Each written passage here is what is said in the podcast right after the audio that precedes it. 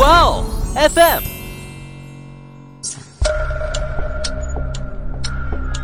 事件众说纷纭，案情扑朔迷离。思彤邀你一起走入案件现场，在娓娓道来中，用身临其境之感还原案件真相。车停了没两分钟就立即开走了，但是呢，大约是十分钟后，这辆车又开了回来，并且呢，停在了这两个人车子的后面。他这是什么意思？是去勘察环境了吗？我喜欢杀人，因为这比在森林里杀野生动物要有趣得多。因为人类是最危险的动物，杀人给了我最刺激的经历。是不是他在杀人之前，其实是有过虐杀动物的行为？大家好，新一期爱因斯坦又回来了，我是思彤，我是某某。今天啊，我们要讲的这起案件很有噱头。就跟我们之前讲到的那些连环凶杀案相比呢，凶手的这个作案手法不是最残忍的，受害者呢也不是最多的，但它却是美国啊近百年来最臭名昭著的杀人案件，位列美国悬案之首。是的，如果开膛手杰克是最令人害怕的杀手。那这起案件的凶手应该是属于最嚣张的杀人犯。没错，因为这起案件的凶手在作案后啊，不但没有销声匿迹，反而是向警方和媒体。多次寄信进行挑衅，信件内容呢不仅自曝是连环杀人案的真凶，还炫耀自己的杀人经过。同时呢，凶手还在信中放入了四组密码，威胁警方和民众，如果破解不了密码呀，他就会大开杀戒，态度是相当的嚣张。对，也是因为这样啊，就由这起案件改编的电影、书籍其实是很多的。嗯，我想大家最熟悉的可能还是导演大卫芬奇改编的那部电影《十二宫》吧。哎，这部电影应该我觉得算得上是悬疑爱好者必看的吧。对，那我们也就不多说了啊，就跟大家讲讲上个世纪六十年代发生在美国旧金山的黄道十二宫杀人事件，以及由这起案件改编的电影《十二宫》。那我先来解释一下黄道十二宫的含义。黄道呢，就是太阳在天空中周年运动的轨迹。古人为了表示太阳在黄道上的位置呢，是把黄道啊从春分点起向东划分为十二等份，每等份是分为一宫，每个宫呢对应一个星座。而黄道十二宫代表的就是我们很熟悉的十二星座，还有十二种命格了。我对星座这一块是不太了解啊，不过我以前有朋友帮我就是用星座占卜过，当时就觉得不明觉厉。对，真的就是有时候这种星座占卜确实是觉得，哎，好神奇啊！反正我觉得就是那种信则有，不信则无的状态嘛。对。但我就觉得可能买彩票的时候，你说我要是去占卜一下，是不是中的几率更高？有可能哦。好了，不开玩笑啊，我说回案件。那之所以这个案件被称为黄道十二宫呢，不是因为星座占卜啊，而是这个连环杀人魔每次杀人之后，都会以信件的方式通知警方，然后呢，会在每封信的末尾留下一个星座图案。哦，原来是这样，才把它叫做十二宫杀手的呀。是的，那接下来呢，我就把这个时间拉回到一九六八年的十二月二十号晚上十点左右。当时呢，一对小情侣呀，开车来到了加州赫尔曼湖附近的一个叫情人港的地方，在那儿约会。男孩呢叫大卫，今年十七岁；女孩叫贝蒂，只有十六岁。两个人呢，其实刚确定关系不久。那天呢，是他们的第一次约会。当时啊，这对热恋中的情侣正在商量着一起为即将到来的圣诞节演唱会准备节目。与此同时啊，有一辆车正缓慢地开进情人港，并且停在了他们的车旁。也就在一瞬间啊，新停进来的车上竟然走下来了一名持枪男子。他来到这个大卫和贝蒂的车前呢，用枪威胁他们下车。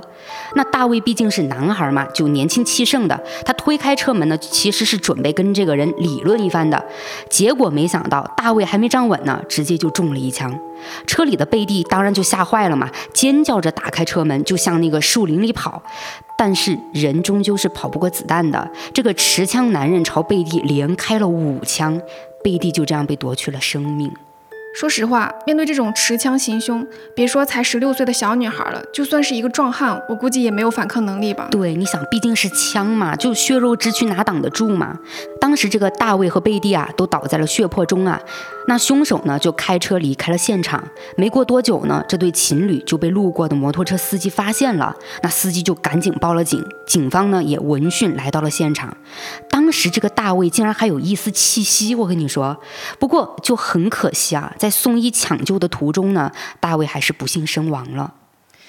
确实很可惜，两个人都还是未成年，就是感觉真正的人生都还没有开始呢，就已经被凶手提前结束了，确实很遗憾啊。当时警方呢就开始试图去追捕这个罪犯嘛，然而却迟迟找不到线索。那是直到半年之后啊，第二桩命案发生了，是在这个一九六九年七月四号的午夜时分，是在一处高尔夫球场外。但这个地方呢，是距离上一对年轻情侣他们被杀的地点仅仅只有四公里的距离，感觉凶手都没跑远呢。对，感觉就在附近哈。对，当时这个在高尔夫球场外呢，是一个十九岁的男孩叫迈克尔和他二十二岁的女友戴勒尼，他们呢也是在车内进行约会。这个时候，一辆车也就从老远的地方开始慢慢的驶过来了，之后呢就不偏不倚的停在了他们的车子旁边。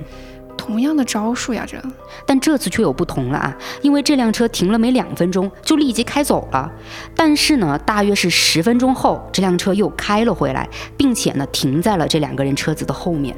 嗯，他这是什么意思？是去勘察环境了吗？还是，还是说发现附近有其他人选就离开了一下？这里啊，就这个人为什么要这么做，还真的不太清楚。但很快呢，这辆行踪诡异的汽车上面就开门下来了那个持枪的男子，他是朝麦克所在的副驾驶车门走过去了。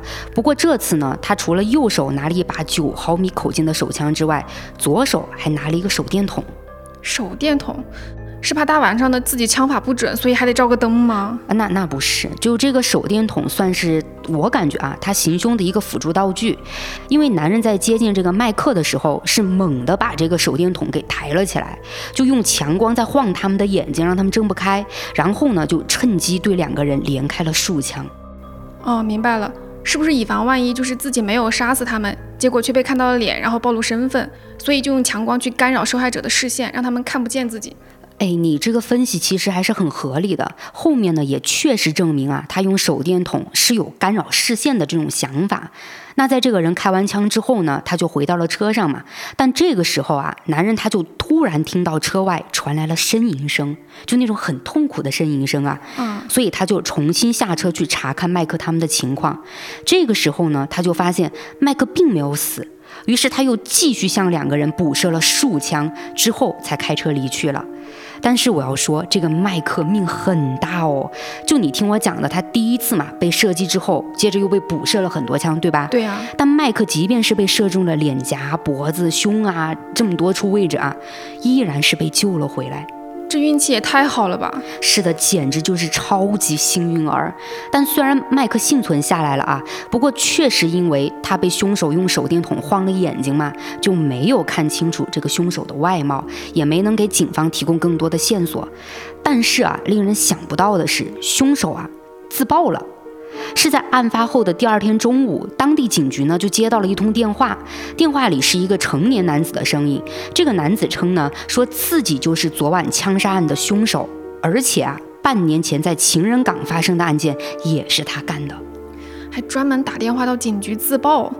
真的是很嚣张，那可不啊！那当时呢，警方啊，他是被当做一个挑衅的对象了嘛，那是相当的气愤啊！所以第一时间呢，他们就对电话进行了一个追踪，他们就发现呢，凶手这通电话是在距离警局只有几个街区的电话亭里打过来的，而且凶手还离第二起案件中死亡的那个戴乐妮，就是那个女孩啊，离他的家只有五百米。这下我感觉就是这个挑衅度直接是拉满了。那警方当时就立刻派警员就往附近赶去嘛，结果凶手早就跑了。可以想象当时警方的心情，嗯，估计也是第一次遇到这么嚣张的凶手。就现在来看，这种行为啊，都嚣张的，我感觉就有些目无王法了。对呀，对呀。然而接下来呢，警察他们都还没有查到凶手的线索。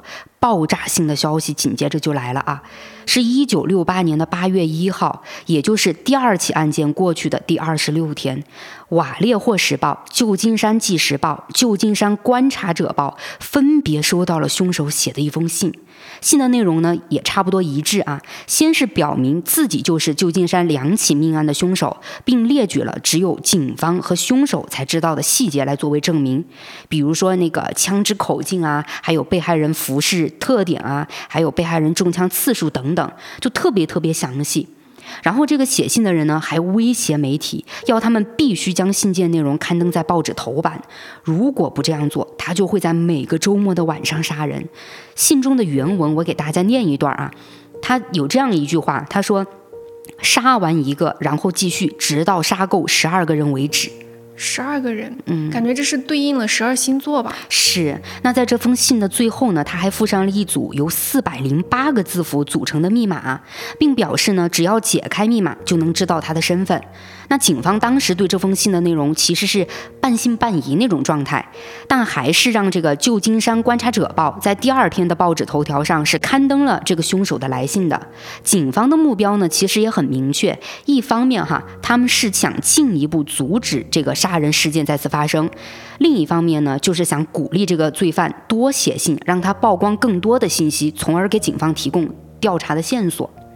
从警方的角度来说，就是满足罪犯的一些提议，确实是能保证民众安全的。嗯，但从民众的角度去看，就很容易引起恐慌的，因为凶手看起来全是随机作案，就没有特定的目标，完全是让人防不胜防。而且你前面也提到，凶手那种挑衅警方的行为。大家也都知道，他根本就不怕警察，反而很享受就是这种猫鼠游戏带来的刺激感。所以在民众眼里，就这个躲在暗处的人，就属于是一个不定时炸弹，就不知道啥时候会落到自己头上。也是啊，但是从那个时候来看呢，我感觉警方也是没什么办法的，因为凶手的线索基本上就没有嘛。所以警方他也是想借助凶手的这种目中无人啊，就他不是很想把自己展现出来嘛？那就让他展现呗。所以就这样的频繁的去。去展露自己就很容易露出马脚，但当时啊，警方也不是一味的去妥协啊，他们一方面呢还是去找了专家去破译那些密码，另一方面呢又在刊登罪犯来信的那个文章下面啊，引述了当时警察局局长杰克的话，表示呢警方不能确信这封信就是凶手写的，以此呢来要求写信的人啊提供更多的事实来证明他的身份。这就是警方的激将法吧，就是想让凶手暴露更多的线索嘛。对，那果然在第一封信过去六天之后啊，也就是一九六九年的八月七号，旧金山观察者报呢是收到了第二封信。这封信哈，它是以敬语开头的，就感觉好像这个凶手还是很讲礼貌的那种。那他那个信里的原话啊是这么说的：说亲爱的编辑，这是黄道十二宫在同你们说话。在这个地方啊，是凶手第一次在信中提到自己时使用了这个名字。那在信中呢，凶手回应了警察局局长杰克在报纸上的要求，他提供了前两起案件更多的作案细节，甚至啊还包括一些连警方都不知道的细节。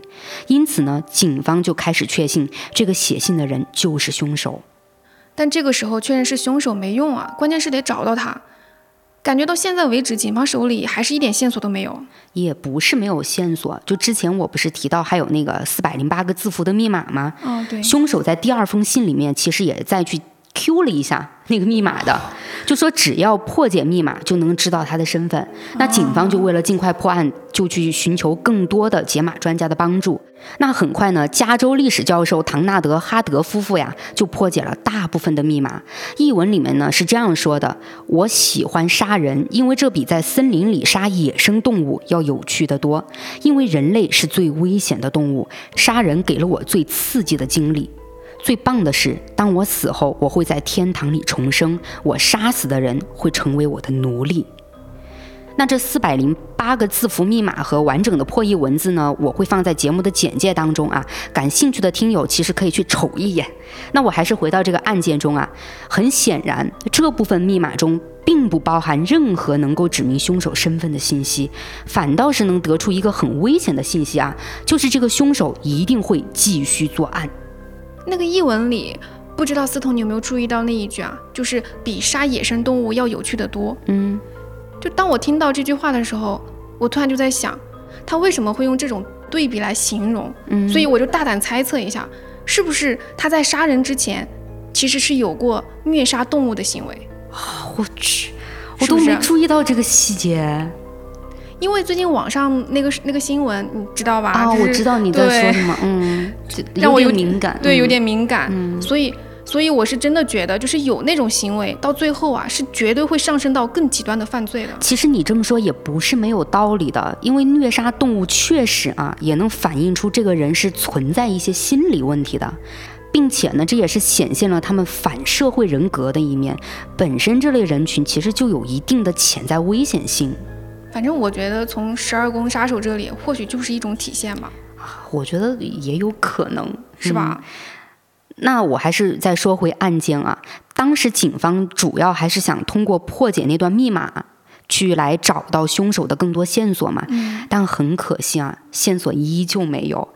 不仅如此，很快这个凶手又再次犯案了，是到了一九六九年的九月二十七号啊。二十岁的布莱恩和二十二岁的西西利亚在纳帕县的博耶萨湖边在野餐，他们突然呢看到一名男子拿着枪向他们走过来了。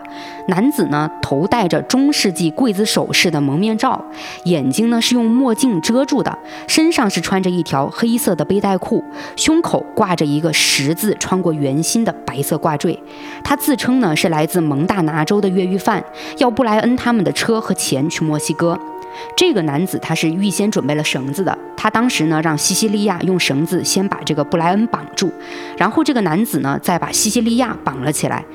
布莱恩啊刚开始以为这只是一个比较怪异的抢劫而已嘛，结果谁知道这个蒙面男子啊忽然开始用刀去捅他们，连捅了数刀之后就很快的离开了，这就完全看不透凶手的套路呀。对，嗯。那我再大胆的猜测一下，感觉凶手之所以用这种诓骗形式啊，就是控制受害者，然后再行凶。嗯，我感觉是不是，因为他不具备那种可以完全碾压一个成年男性的实力，所以才会这么做。往深的说，他现实中是不是个就是个菜鸡？我觉得不一定。你想啊，他手上有枪，再菜鸡啊，有枪，我觉得也还是能威慑住对方的嘛。反正我自己感觉，就是凶手从他第二次作案开始啊，他的行为就有些奇怪了。但是我们猜测归猜测啊，当时这个两名受害者呢，其实没有当场死亡，两个人的惨叫声是被附近的渔民听到了，所以渔民呢也就很快的报了警。经过抢救呢，这个布莱恩他是奇迹生还，但可惜西。西利亚呢，却因为伤势过重，在两天之后去世了。啊后来这个警方是在受害者的车上发现了凶手留下的记号和一串数字。经过这个幸存者布莱恩的辨认后呢，就确认啊，车上的符号与凶手行凶时印在他胸前的那个符号是完全一致的。我又发现一个奇怪的点啊，就是接连两起案件都是女人死，男人活，这是巧合还是故意啊？我感觉可能是巧合，就因为你还要去比对这个凶手啊，他后面的一些作案目标。我讲到后面你就明白，他在受害人的一个选择上啊，其实是并没有任何针对性的了。啊，那我继续说回现在这个时间点的案件啊，在第三起案件发生的当天晚上七点四十分左右呢，警方是又接到了一个匿名男子的电话。他声称呢自己就是博耶萨湖那起案件的凶手，说完呢就挂断了电话。后来警方追踪这通电话呀，发现这部电话所在的电话亭呢，距离警署仅仅只隔了几个街区。警方当时还从这个电话听筒上获取了一个还很湿润的手印，但却没匹配到任何一个嫌疑人。这凶手也太神秘了，都三起案件了，而且又是打电话又是登报纸的，竟然线索还这么难找。是我只能说这个凶手啊，隐藏的太好了。那就这个样子呢，是过去了两个礼拜，第四起案件发生了。一九六九年十月十一号晚上十点左右，二十九岁的出租车司机保罗。被人用手枪击中头部，是当场死亡。而凶手呢，拿走了受害者的钱包以及车钥匙，并且啊，还撕下了他一溜衬衫的布料，擦拭了留在出租车上的血迹，不慌不忙的呢，就离开了作案现场。这个过程啊，被三名刚好经过的少年给看到了。他们在凶手还在现场的时候呢，其实就打电话报了警。那警方出警应该很快吧？大概几分钟？那那这个凶手应该是跑不掉的呀，但很可惜啊，他还是跑了。那首先呢，这个凶手手里他是有枪的，当时三名少年不可能去采取任何行动去控制这个凶手嘛，嗯，所以他们是眼睁睁的看着凶手朝另一个街区跑走了。那几分钟之后呢，警方是抵达了案发现场，三名少年呢就把看到的情况呀都跟警察讲了，警方就立刻朝凶手的方向去追赶。因为他们推测呢，短短的几分钟，这个凶手应该是跑不远的。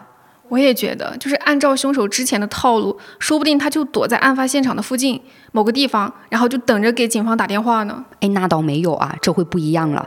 说起来，我觉得还挺遗憾的。就在这三名少年报警之后呢，与事发地两个街区之隔呀，同样的接到报警的警官丹福克，在赶往事发地的途中呢，有看见一名白人男子沿着人行道行走。丹福克当时呢，并没有对这个白人男子啊进行询问。因为他对讲机里的紧急调遣啊，是说的凶手是一名黑人男性，而当时这个丹福克想起那名白人男子的时候，就说再回去追问一下嘛。结果这个白人男子早就没有影儿了。哎，好可惜，感觉警方这是距离凶手最近的一刻呀。对，就感觉真的就是擦肩而过的那种。对呀，是有点可惜的。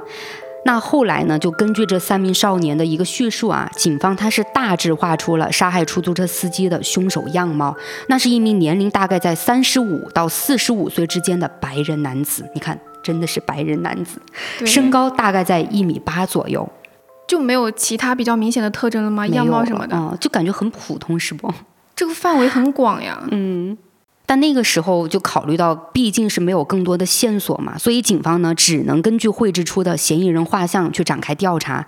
但确实啊是没有能找到凶手的，因为没有明显特征，那符合画像的人肯定很多，那完全就是大海捞针。对，但在第四起案件发生后的第三天啊，旧金山纪事报呢是收到了十二宫杀手的来信，凶手在信中承认犯案，并预告啊下一次会对接送孩子上学的校车下手。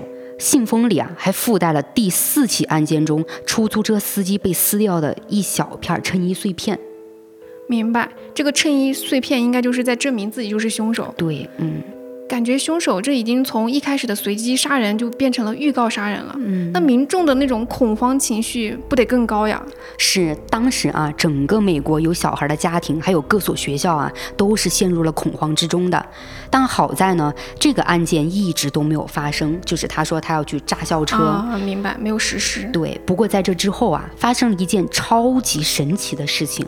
那是一九六九年十月二十九号的下午，警方接到凶手的电话了。他要求呢，要当地著名的律师百利必须在他指定的时间上一档电台节目。凶手说呢，要跟这个百丽啊通话，不是，他还找律师对话，他是想找律师辩护吗？我觉得这个地方真的是很迷惑的一个操作。对呀，警方当然也非常好奇，所以啊，他们还是照做了，就安排了这样的一档节目给这个凶手嘛。那一天啊，我跟你讲。这家被凶手指定的电台可谓是收听量暴增，那必须的。到了指定的时间，哈，是果然有人打电话到节目当中去了。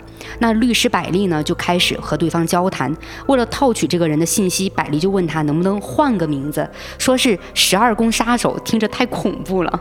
结果这个人啊，就对方啊，还真答应了。他让这个律师百丽呢叫他山姆，但同时这个人还强调说这不是我的真名。因为他不想因为暴露身份被送进毒气室，啊，这个地方我解释一下啊，加州当时的死刑方式呢，就是送入毒气室。明白，他应该是知道自己如果被抓就会被判死刑，感觉还挺有自知之明的。听到这里是有这种感觉，对不对？但你慢慢听我给你往后讲哦。那律师看凶手这么配合哈，他就想趁热打铁嘛，就要求和对方见面，结果被拒绝了。律师呢也不放弃，就继续请求。其实他的目的啊，就是想拖延时间，因为警方这个时候正在追踪凶手的电话线路，但排查后却发现这通电话居然是从精神病院打来的。当时警方就开始怀疑了，哎，这个十二宫杀手难道是个精神病人吗？那或者是说啊，他是外逃之后就逃出了精神病院，做了案，然后再回去了。不可能吧？感觉这个好戏剧性啊！对，那警方当时呢，就为了揭开这个疑点啊，就立刻派人赶到了精神病院，而且还真找到了那个打电话的精神病人。通过调查审问呢，才发现这个精神病人啊，纯属冒名顶替，是他在得知这个凶手要上节目的消息之后，掐着这个时间点打电话到了节目当中，把自己伪装成了凶手。这。都不知道该说什么，感觉你也没有办法去问清楚一个精神病这么做的理由。是，所以警方当时也真的是很无语的。但就在同年的十二月啊，这个律师百丽呢，竟然收到了一份圣诞贺卡，贺卡里呢，竟然也是附着第四起案件中出租车司机的衬衣碎布。这才是真正的凶手吧？嗯，哎呀，感觉好可怕呀。我跟你讲啊，这确实是真正凶手寄来的贺卡，但凶手在贺卡里呢没有写什么威胁啊，或者说是杀人预告之类的，而是请求律师百丽帮助他。他在贺卡当中是这么写的，他说：“请帮助我，我不能长久的压抑。”压抑？他是不是控制不住自己的行为或者是一些情绪？所以这个其实确实不得而知啊。但律师百丽呢，他是试图联系过这个寄贺卡的人，但没有得到回音。不过有人针对这个事情猜测过啊，说凶手呢是不是因为电台啊被冒充身份了嘛，所以想用就是寄贺卡这种形式，侧面呢向公众证实电台里的那个人不是他。凶手抓不到，这些都只能是猜测，没有没有办法定论吧？哎，其实也可以定论，因为后来啊有一组密码被破译出来了，凶手在里面呢明确是提到电视上的那个人不是他，就他感觉还是很在意名节的。哎呀，这开个玩笑啊！这么说，开个玩笑。那刚才我不是提到了他又有一组新的密码了吗？那这组密码是出现在一九六九年的十一月，是旧金山纪事报呢收到了两封来自十二宫杀手的来信。第一封信呢是由三百四十个字符组成的密码，也就是刚刚我提到的，就是那组就强调说自己不是那个电台里的那个人啊，就那组被破译的密码。第二封信呢，则长达七页，并且呢，也附上了出租车司机的衬衣碎布。这都多少块衬衣碎片了呀？凶手怕不是把受害者的那个衣服都给扒了吧？那倒不至于啊！我之前不是说他撕下了一溜出租车司机的衬衣一角吗？那种布料嘛。现在呢，其实他相当于就是把那一溜布料裁开了，我感觉就裁成了好几份儿，然后分别呢就附在各个信件当中。嗯，明白。那在这个信中呢，他还声称啊，警察曾经叫住过他。并和他进行了三分钟的谈话，他同时呢还威胁说，他要让这座城市陷入混乱，而他的方法就是炸毁满载着学生的校车。那这一次呢，凶手给出了具体的计划，他说要在某个上午去袭击校车，把校车前胎打爆，等孩子们跑下车的时候，再把他们一个个杀掉。我的天，这感觉是要打破他的作案原则呀！就是校车它不可能出现在偏僻的地方，应该是人多的地方。嗯，然后车上还有很多人，对吧？对，他真的是不怕被抓吗？是，警方他当时其实也知道这个凶手啊，如果真的是这么作案，那后果是不堪设想的，所以他们就立刻派出了大量的警员，是每天跟踪校车，就连这个直升机都派出来跟踪校车了。可事实上，他们被耍了。就校车这个事情呢，根本就不是杀手的一个作案目标。而接下来这个十二宫杀手开始时不时的呀寄去一些威胁信，还有莫名其妙的卡片，意思就是光寄信就没有行动，对，没有行动。有没有感觉，就是凶手是在用一封封真假难辨的这种信？然后把警方就带到自己的节奏中，就是有是不是？就警鼓掌之间，对，就警察就基本上只能被动的跟在他的屁股后面，然后就对着一个虚无缥缈的影子就那边狂喊乱叫，然后他自己呢，就是不远不近的就躲在一个角落里面，然后就欣赏警察们的各种丑态。对，好像真的就是有这样的一个行为和心理在这个凶手的身上啊！而且不仅如此啊，这个凶手他还在给旧金山纪事报的一封信中附上了一张旧金山湾区的地图，上面密密麻麻的标注着神秘的符号和文字。有的人猜测呢，说这是凶手犯罪的一个计划图。而更让人匪夷所思的是啊，这个十二宫杀手还要求当地的民众啊，夜间出行的时候。必须佩戴上他指定的十二宫纽扣，否则呢，他就要杀人。我怎么感觉他越来越上头了？对，就很行为非常怪异已经想要控制所有民众了。对，那这种情况啊，自然是有人信，也有人是不信邪的。对。可没过几天，真的有一个人在自己的汽车里就被枪杀了，他的旁边呢就放着一枚没有佩戴着的十二宫纽扣。那段时间呢，整个旧金山都笼罩在十二宫的阴影下，当时的人啊，几乎是晚上不出门的。啊，对，我记得电影《十二宫》的导演就是大卫芬奇哈，他也是受害者。当年十二宫杀手开始作案的时候，他应该是七八岁的样子，也算是在十二宫杀手的一个阴影中长大的。嗯，哎，不过从这里也能看出来，就是凶手他其实明显是以杀人为乐了。这类人的心理真的。我感觉啊，妥妥的有一种扭曲了。对，而在那个时候呢，毕竟警方呢是长时间都没能破案嘛，新闻报道呢也是将十二宫杀手与其他许多没有解决的一些案件联系在一起的。其中呢，包括一九七零年三月发生的一起，当时呢是一名被绑架的年轻女子啊，告诉警方说，她曾经搭乘一个类似十二宫杀手的神秘陌生人的车。当该男子威胁她生命的时候呢，她从这个男子的车上啊是跳下来逃跑了。我倒觉得不一定是十二宫杀手，嗯，他那几起杀人方式感觉都有自己的固定模式。感觉他不会在属于自己的空间里杀人，那也不是十二宫杀手的作案手法或者是行凶方式啊，我感觉是已经在慢慢的改变了。这起绑架年轻女子未遂的案件，我们不能确定啊，就是十二宫杀手所为的，但在他之后寄出来的一封信中，确实有提到他参与了一起绑架案，是参与，但是呢，没有得逞。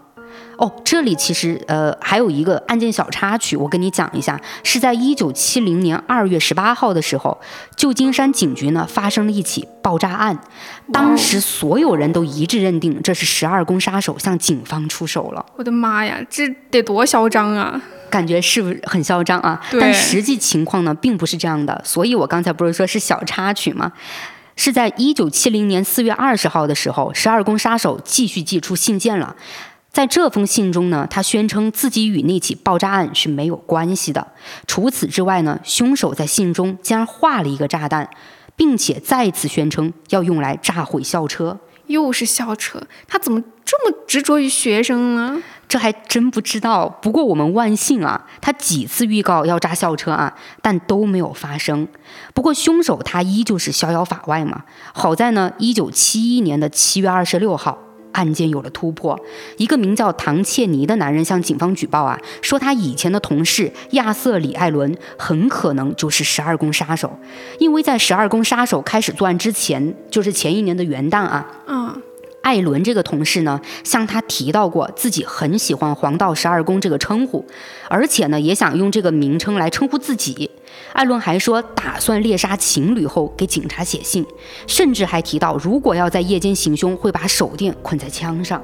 你看这一系列都跟那个十二宫杀手作案完全一致。对呀，如果他说的是真的，那这个同事确实很可疑。是，警方就对这条线索就高度关注了嘛，立刻呢对举报人提到的艾伦展开了调查。这一查呀，嫌疑还真的很大。首先呢，艾伦出生于一九三三年，十二宫杀手开始作案的时候，刚好这个艾伦啊三十五岁，完全符合警方对凶手的年龄推断。嗯，对。此外，艾伦还曾在海军服役过，熟悉海军的旗语，尤其对密码很感兴趣。而且他还习惯穿军鞋，鞋码是四十四号，和在某一个案发现场警方发现的血足迹大小啊是完全吻合的。另外，艾伦的邻居呢还声称，第三起案件发生的当天，在艾伦的车里呢看到过一柄带血的匕首，而这个艾伦当时向邻居解释啊说，那是用来杀鸡的。这感觉种种迹象都是把凶手指向了这个艾伦啊！对，当时所有人也都认为艾伦就是十二宫杀手了。警方呢就立刻申请了这个搜查令嘛，在艾伦的拖车里面呢，他们找到了枪支、皮手套等疑似作案工具的证物，还提取了艾伦的鞋印、指纹等信息。警方就第一时间呢把这些证物带回警察局，交给了专家进行鉴定比对。所有人都认为艾伦就是那个杀人不眨眼的十二宫杀手。看到这个地方的时候，其实我也希望凶手能被确定下来。确实，结果令人很失望的消息就传来了。在将这个艾伦的指纹、笔记以及在他拖车上搜查出的枪支和犯罪现场的物证进行对比之后啊，结果就是完全不匹配。另外呢，第二起案件的幸存者麦克在指认时啊，也认为这个人不是当时枪击他们的凶手。等等，麦克，他不是那个被电筒光给晃了眼睛，就是没有看没有看清凶手的那个人吗？对对，嗯。那他的指认意义大吗？我觉得可能还能作为一个参考吧，因为虽然他被晃了眼睛，可能一时间啊确实看得很模糊，但是再怎么模糊，这个凶手啊他的一个体型或者是大致的一个轮廓，估计还是比较清晰的吧。啊，也对。哎，不过你就是说案件说到这个地方啊，我真的很想跟你提一下大卫芬奇导演的电影《十二宫》，因为电影在这里就是展现的内容哈，是跟你提到的是完全相反的。就是幸存者是在多年后是直接指认了凶手就是艾伦，不过在影片最后的最后哈，就是导演还是用字幕也解释了一下，就是说不能完全证明凶手是艾伦。哦，其实导演让幸存者指认凶手是艾伦这个剧情啊也没错，因为在一九九一年，麦克给警方打过一个电话，声称呢当年的艾伦就是十二宫杀手。自己当时之所以就否定艾伦是凶手啊，是因为记不清了，就确实是很模糊。我怎么觉得麦克的指认，嗯，怎么说？有点对，就只能当参考吧。虽然我也确实希望哈，他真的就是认出艾伦就是凶手。但不管怎么说啊，警方也就因为麦克的再度指认啊，开始准备抓捕艾伦了，并决定呢以谋杀罪名起诉他。但很戏剧的是啊。艾伦呢突发心脏病去世了，那随着这个头号嫌疑人的突然去世啊，黄道十二宫连环杀人案的调查呢就被搁置了，是直到二零零二年，美国重启了十二宫连环杀人案的调查，警方呢将从三十三年前十二宫寄出的信上提取到的 DNA 与艾伦的 DNA 样本进行了一个比对，可遗憾的是啊，比对结果是不匹配。依据这份 DNA 检测报告呢，警方呢就彻底撤销了对艾伦的涉案嫌疑。唉，难怪说这起案件是美国历史上最大的悬案。嗯，这个调查过程真的是起起伏伏。是，不过话说回来啊，一九七一年在警方接到举报开始调查艾伦的时候呢，这个十二宫杀手啊，真的就突然销声匿迹了。这算巧合吗？这我感觉说不准。反正当时呢，他确实是消失了，不再杀人，而且也没有再写过信。换换个角度讲，也算是件好事儿吧。就尽管没有把凶手抓捕归案，但同样也没有受害者了呀。可以这么说。不过那时候啊，虽然凶手啊消停了，但他做的这些极具有社会话题的事情啊，却让一些人蠢蠢欲动。我为什么这么说呢？因为有些人啊，是把他的形象搬上了荧幕。那。到了一九七四年春天啊，十二宫杀手竟然又开始写信了。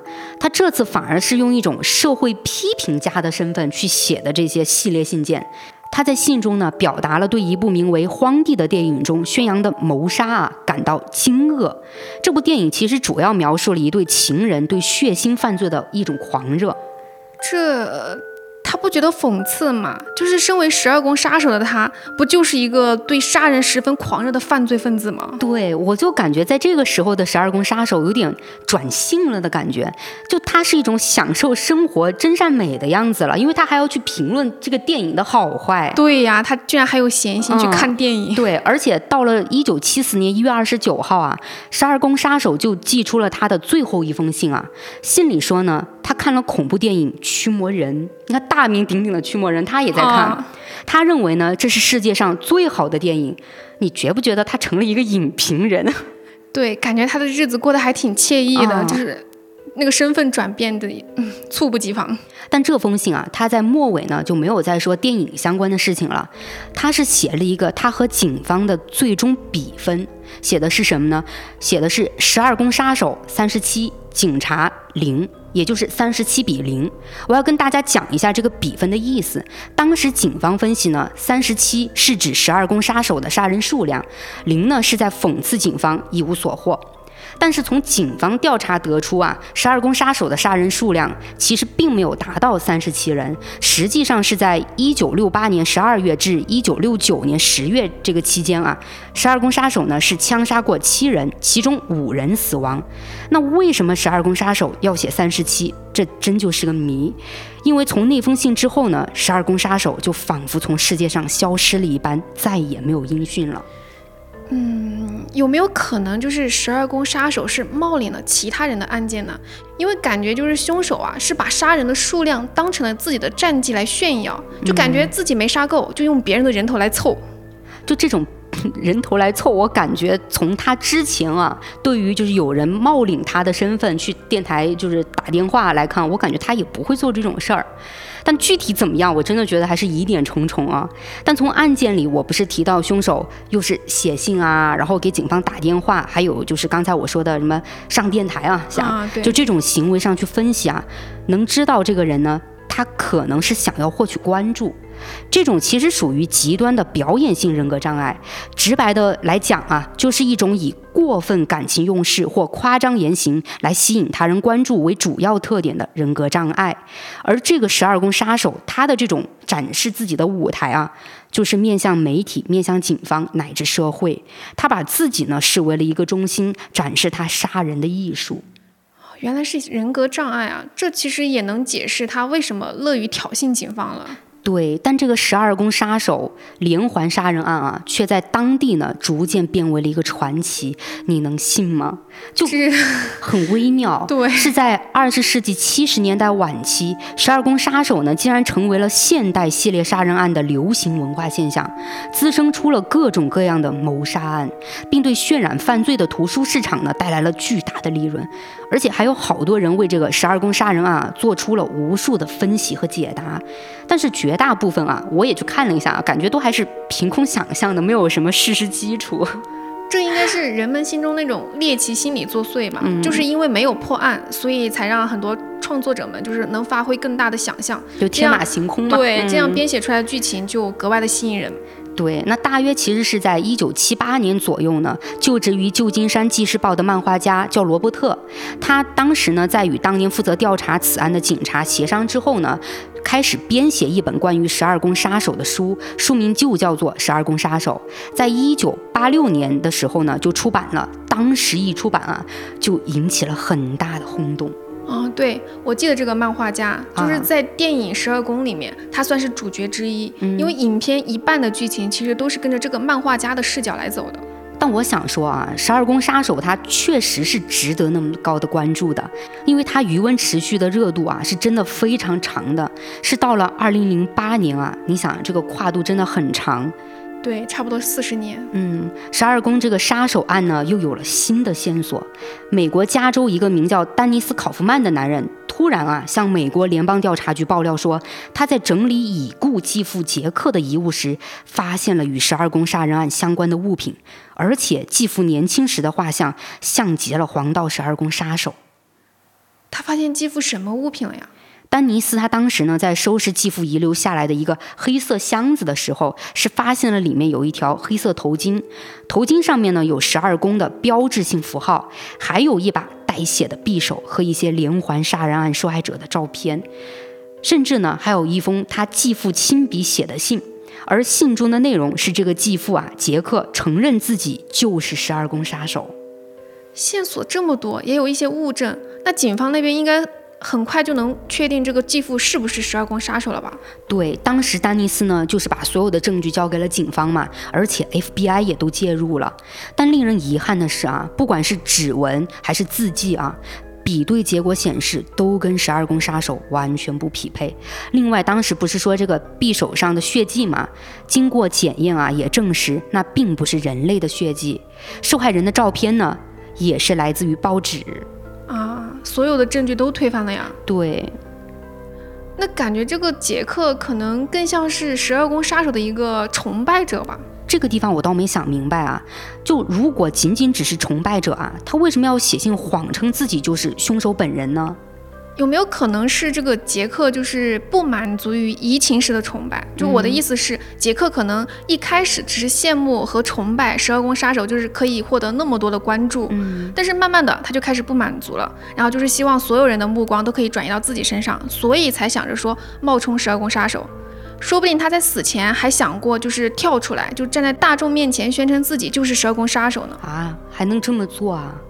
但是很显然，因为各种原因，可能是胆怯，又或是其他，他没有站出来，结果在死后才得到关注。但杰克这么做的原因，我觉得还真的是没办法给出定义啊。毕竟嘛，首先他是已经死了，也就是到如今啊，就十二宫杀手到底是谁，依旧是个谜。有没有觉得，就是整个案件发展到现在，就是线索不多，但悬念倒不少。嗯。不过听你讲完整个案子啊，我算是发现了，就是电影《十二宫》基本上是跟真实案件的所有剧情贴合。哦。当然，因为案件本身的时间跨度很长，差不多有四五十年，所以导演是没有将十二宫杀手行凶的所有案件进行呈现。但是他在真实案件的前提下，其实是以时间为脉络，将案件调查过程中就是所有的线索进行了一个呈现。就所以整部电影啊，看不到同类犯罪片的那种警匪对决，就是。